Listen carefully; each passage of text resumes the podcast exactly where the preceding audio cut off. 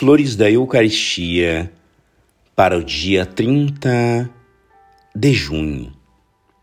São Paulo desejava aos Efésios, pela graça do Pai de quem procede todo dom, a ciência supereminente da caridade de Jesus para com os homens.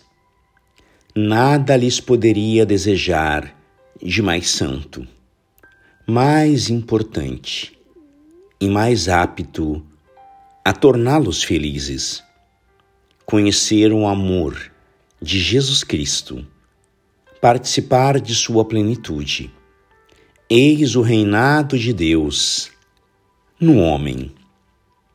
Ora, é este o fruto da devoção ao coração de Jesus, vivendo e amando-nos no Santíssimo Sacramento.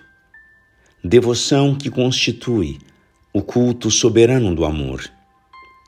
É, ao mesmo tempo, a alma e o centro da religião, que por sua vez é a lei, a virtude e a perfeição do amor, de que o Sagrado Coração é a graça, o modelo e a vida.